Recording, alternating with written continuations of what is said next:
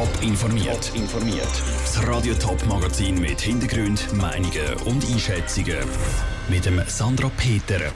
Was Zürcher Politiker zu der definitiven Abschaffung der obligatorischen Hundekurs sagen und was für einen Einfluss der Karl Marx auch heute noch auf unsere Gesellschaft hat, das sind zwei von den Themen im Top informiert.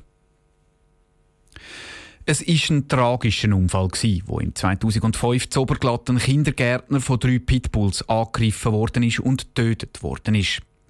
Der hat den Stein für ein schärferes Hundegesetz ins Rollen gebracht. Vor zehn Jahren hat das Zürcher Stimmvolk das angenommen. Jetzt, zehn Jahre später, hat der Kantonsrat das Hundegesetz wieder revidiert. Stefanie Brändle.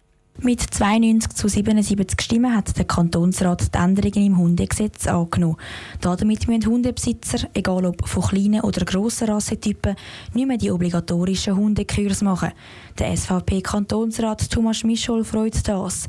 In seinen Augen ist das Gesetz nämlich wirkungslos und hat die Falschen bestraft. Die Schwierigkeit bei der Gesetzgebung ist immer der, wenn ein tragischer Einzelfall Gesetzgebung am Schluss bestimmt. Und im Hundegesetz ist es so gewesen, dass am Schluss aufgrund von dem eigentlich alle Hundehalter unter Kollektivverdacht gestellt worden sind. Dazu kommt, dass nicht nur die grossen Rassentypen gefährlich sind, sondern auch kleine können zuschnappen. Anders sieht die SP-Kantonsrätin Isabel Bartal. Sie hat die Änderung abgelehnt. Darum steht jetzt die Frage nach dem fakultativen Referendum im Raum. Das wir jetzt noch miteinander besprechen wie die Fachverbände zustehen. Dazu kann ich jetzt noch keine Stellung nehmen, aber nach wie vor ich finde die Entscheidung vom Parlament heute sehr falsch. Isabel Bartal ist aber überzeugt, dass das Volk hinter der Meinung der SP steht. Auch der Regierungsrat Thomas Heiniger war gegen die Abschaffung der Hundekurs. Der Regierungsrat hat dem Kantonsrat eine weniger strikte Variante vorgeschlagen. Er hat eine maßvolle Theorieausbildung, kurz, knapp, konzentriert, aber auf den Hund bezogen vorgesehen. Ich bedauere es, dass man jetzt die Kurs gänzlich abschafft. Und ich bin gespannt, wenn ein erster Vorfall irgendwo wieder zu Hektik und zu Forderungen nach neuen Massnahmen führt. Das könnte mit dem fakultativen Referendum schon vorher passieren. Dann müsste nachher wieder das Volk über das Hundegesetz entscheiden. Gleiche vor zehn Jahren. Der Beitrag von der Stefanie Brändle. Wann die Änderungen im Hundegesetz in Kraft treten, ist noch nicht klar. Im Altersheim aushelfen, in der Feuerwehr Einsätze leisten, Quartierfeste organisieren oder mit dem Hund den kranken Nachbarn laufen. So stellen sich viel Freiwilligenarbeit vor. Das ist aber nicht mehr zeitgemäß, zeigt eine neue Studie. Andrea Blatter. Eine Restaurantsbewertung online schreiben, einen Wikipedia-Artikel ergänzen oder an einem Festival oder Bar arbeiten. Das sind laut der Studie vom Gottlieb Duttweiler Institut die neuen Formen von freiwilligen Arbeit. Das entspreche halt auch am Zeitalter, sagt Jürg Rohner von der freiwilligen Organisation Benevol Winterthur. Weil das ist individuell einsetzbar. Man kann sagen, ich mache das am Abend um 10 Uhr, ich mache das am Morgen um 7 Uhr oder ich mache das am Mittag, wenn ich Zeit habe.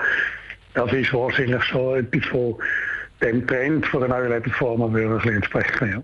Ganz allgemein gäbe es nämlich immer noch viele Leute, die sich gerne einsetzen wollen, aber halt einfach in einer anderen Form. Man spürt einfach einen Trend weg von der organisierten Freiwilligenarbeit, also in Vereinen zum Beispiel, wo man jeden Abend in der Woche sich muss fix verpflichtet, einfach zu Einsätzen, die überschaubar sind und man sich nicht fest muss binden Organisationen müssen darum mehr flexible Einsätze bieten. Genau diese Möglichkeit haben aber zum Beispiel freiwillige Feuerwehren nicht, sagt Fabrizio Hugentobler, Kommandant der Feuerwehr Frauenfels.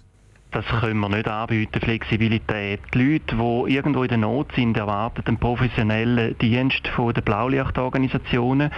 Eine Möglichkeit ist sicher, dass wir noch mehr zusammenarbeiten, auch über Grenzen hinaus. Also, dass eine Feuerwehr zum Beispiel ein grösseres Gebiet abdeckt.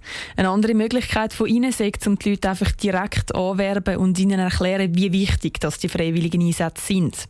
Für Elisabeth Fröhlich, Zuständige für die Freiwilligenarbeit vom Kanton St. Gallen, gibt es aber noch einen anderen Punkt, wo das Organisationen können ansetzen können. Ich denke, es geht mehr um die Rahmenbedingungen, wo man vielleicht schauen kann, dass es einfacher ist, zum Freiwilligenarbeit zu machen.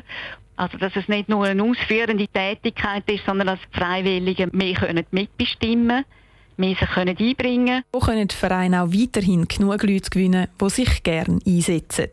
Der Beitrag von Andrea Blatter.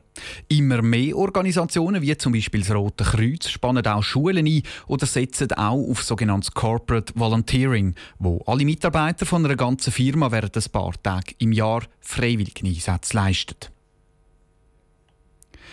Diesen Monat haben Sozialisten und Sozialdemokraten auf der ganzen Welt am Karl Marx seinen 200. Geburtstag gefeiert.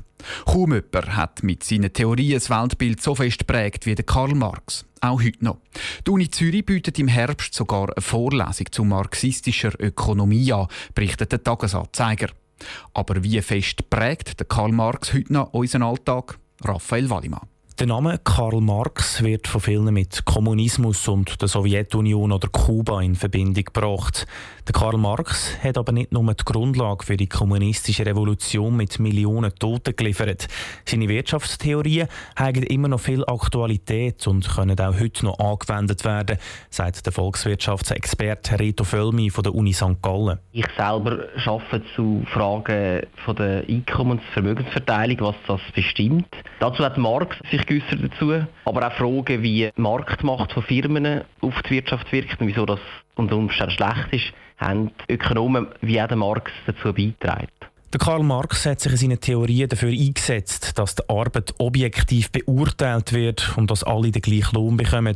Außerdem sollten nach Marx grosse Unternehmen im Staat gehören. Das sind zwei Themen, die in der Schweizer Politik immer wieder diskutiert werden. Darum kann durchaus gesagt werden, dass Karl Marx unser System immer noch beeinflusst, sagt der Rito Völmi.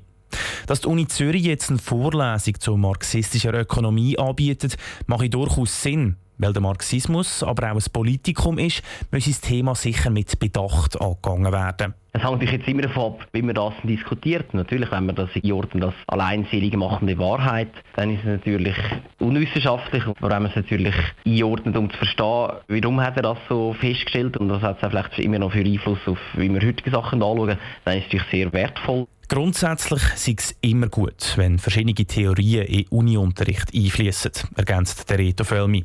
Richtig oder falsch gäbe es hier eigentlich nicht. Der Beitrag von Raphael Wallimann. Die Vorlesung zu marxistischer Ökonomie an der Uni Zürich haltet übrigens der bekannte deutsche Ökonom Fritz Helmetag. Top informiert, auch als Podcast. Mehr Informationen gibt es auf toponline.ch.